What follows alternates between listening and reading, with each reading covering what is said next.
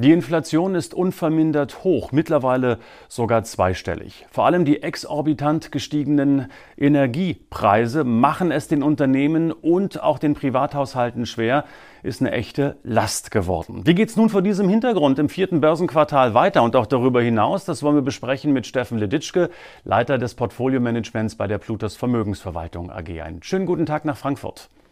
Schönen guten Tag, Herr Franig. Ja, gleich mehrere Traditionsfirmen wie Görz, Hakle oder auch der Automobilzulieferer Dr. Schneider sind jüngst in die Insolvenz gerutscht. Ist es jetzt der Beginn einer ganzen Pleitewelle im Herbst und Winter? Was glauben Sie? Die gute Nachricht ist, die meisten Wirtschaftsforschungsinstitute sehen definitiv keine Pleitewelle voraus. Statistisch ist es auch nicht belegbar. Wir haben bislang keine wirklich vermehrt äh, erhöhten äh, Insolvenzzahlen zu verzeichnen. Nichtsdestotrotz, wir haben viele ökonomische Probleme und wirtschaftliche Unwägbarkeiten. Vor dem Hintergrund kann man davon ausgehen, dass die Zahlen sich noch erhöhen werden. Wir haben äh, eine Euro-Schwäche, wir haben steigende Einkaufspreise, wir haben Kaufzurückhaltung wegen der steigenden Preise, wir haben nach wie vor Lieferkettenprobleme. Ähm, es ist also fest davon auszugehen, dass die Pleitezahlen, die wir bislang gesehen haben, sich tatsächlich noch erhöhen werden. Aber von einer wirklichen Pleitewelle in der Breite kann man nicht sprechen. Nichtsdestotrotz darf man nicht verwundert sein, dass Wirtschaftsforscher wie beispielsweise das IFO-Institut von einem Schrumpfen der Wirtschaft Anfang kommenden Jahres ausgehen. Bedeutet das nun neues Ungemach für den Aktienmarkt? Gut, wir können definitiv davon ausgehen, dass wir eine Rezession bekommen. Die Frage ist, wie schwer diese ausfallen wird. Es gibt also statistisch valide Gründe. Nehmen wir zum Beispiel die US-Zinsstrukturkurve. Die kurzen Zinsen sind mittlerweile höher als die langen Zinsen. Das war in der Vergangenheit immer ein Indikator dafür, dass es zu einer Rezession kommen wird. Und wenn Amerika schwächelt, dann schwächelt ja normalerweise auch die ganze Welt. Deswegen gehen wir davon aus, dass es zu einer Rezession kommen wird. Was bislang dagegen spricht, sind die Arbeitslosenzahlen. Die Arbeitslosenzahlen sind tatsächlich immer noch niedrig. Auch prognostiziert fürs nächste Jahr sollen sie niedrig bleiben. In der Vergangenheit war es tatsächlich so, dass zeitgleich mit dem Abverkauf an den Börsen, den wir ja zum Teil schon gesehen haben, tatsächlich die Arbeitslosenzahlen in die Höhe geschossen sind. Das ist das, was sich in dieser Krise von anderen Krisen unterscheidet. Ähm, zum nächsten Punkt, die Energiepreise sind natürlich so stark angestiegen und die werden sich erst im nächsten Jahr richtig bemerkbar machen, weil die Versorger ja alle zum Anfang des nächsten Jahres ihre Preise anheben werden. Das heißt, der Geldbeutel der Verbraucher wird kleiner werden. Vor dem Hintergrund ist davon auszugehen, dass das auch nochmal äh, bremsend wirkt für die Konjunktur. Und das IFO-Institut hat sich festgelegt, wir werden nächstes Jahr eine leichte Rezession sehen äh, und erst in 2024 wieder etwas stärkeres Wachstum. Wird die Europäische Zentralbank angesichts dieser Konjunktursorgen die Zinsen weiter erhöhen oder anders gefragt, kann sie sie überhaupt erhöhen, ohne die Wirtschaft in der Eurozone abzuwürgen?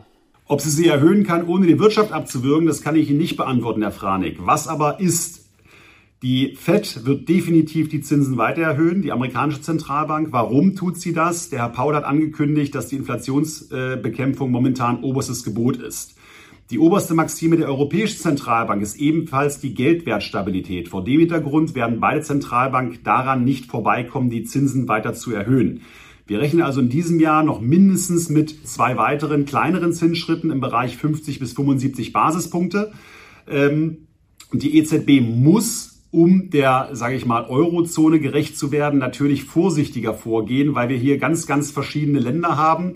Das können wir ja auch immer aus der, aus der Presse entnehmen. Ich glaube, dass Deutschland ein höheres Zinsniveau durchaus gut vertragen könnte, während Italien und Spanien aufgrund der Schuldenlast und aufgrund des Wirtschaftswachstums tatsächlich eher niedrige Zinsen bräuchten, weil sie sonst von der äh, Erschuldung tatsächlich erschlagen werden.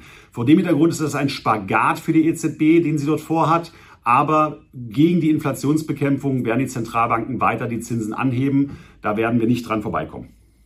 Ich würde mit Ihnen gerne noch ein bisschen mehr über die Börse sprechen. Da gab es ja zuletzt einige Börsentage, an denen nahezu alle Assetklassen gleichzeitig gefallen sind. Das hat man auch nicht allzu oft in der Börsenhistorie. Und wenn man sich speziell die Aktienindizes anschaut, gab es da auch einige Tage, wo 90 Prozent der beinhalteten Aktien gefallen sind an diesem Börsentag. Auch das ist eher ungewöhnlich. Würden Sie hier von einem totalen Ausverkauf sprechen? Und äh, die Frage natürlich auch, wie bewerten Sie diese hohe Volatilität? Ja, aufgrund der vielen, vielen schlechten Nachrichten äh, und aufgrund der sich dauernd schlecht verschlechternden Prognosen sehen wir aktuell natürlich eine, eine sehr, sehr hohe Nervosität. Jetzt vergleichen wir das Jahr mal mit dem Jahr 2020. Ähm, da hatten wir tatsächlich einen Ausverkauf im reinrassigen Sinne im März 2020, als die Pandemie um sich schlug, haben wir in den großen Indizes 35, 40 Prozent verloren. Jetzt haben wir im laufenden Jahr in den großen Indizes tatsächlich 20 bis 30 Prozent verloren.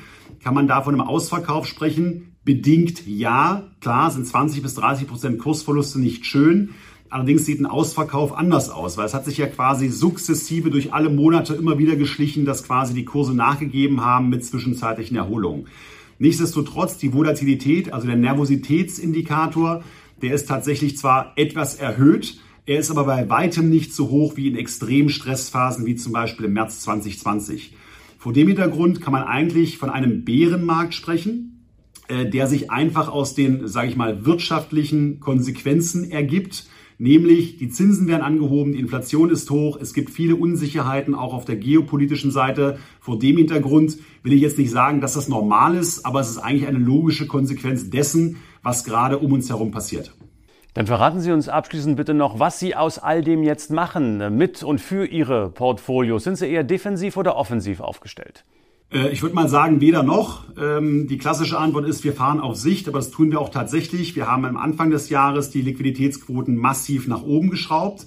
Wir haben auch aktuell noch Liquiditätsquoten von um die 20 Prozent.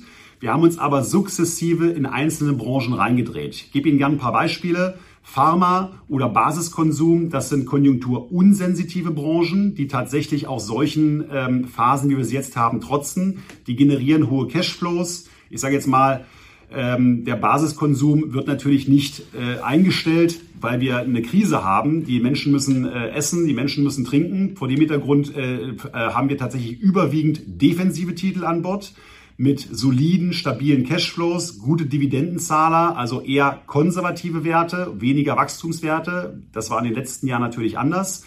Und das ist auch unser Blick nach vorn. Wir werden also nach wie vor mit erhöhten Kassequoten arbeiten, aber eher in defensive äh, Branchen investieren. Dann danke ich Ihnen ganz herzlich. Das war der Blick auf Konjunkturzinsen und Aktienmärkte im Börsenherbst 2022. Steffen Leditschke, danke fürs Gespräch. Alles Gute für Sie. Herr Franek, ich danke Ihnen.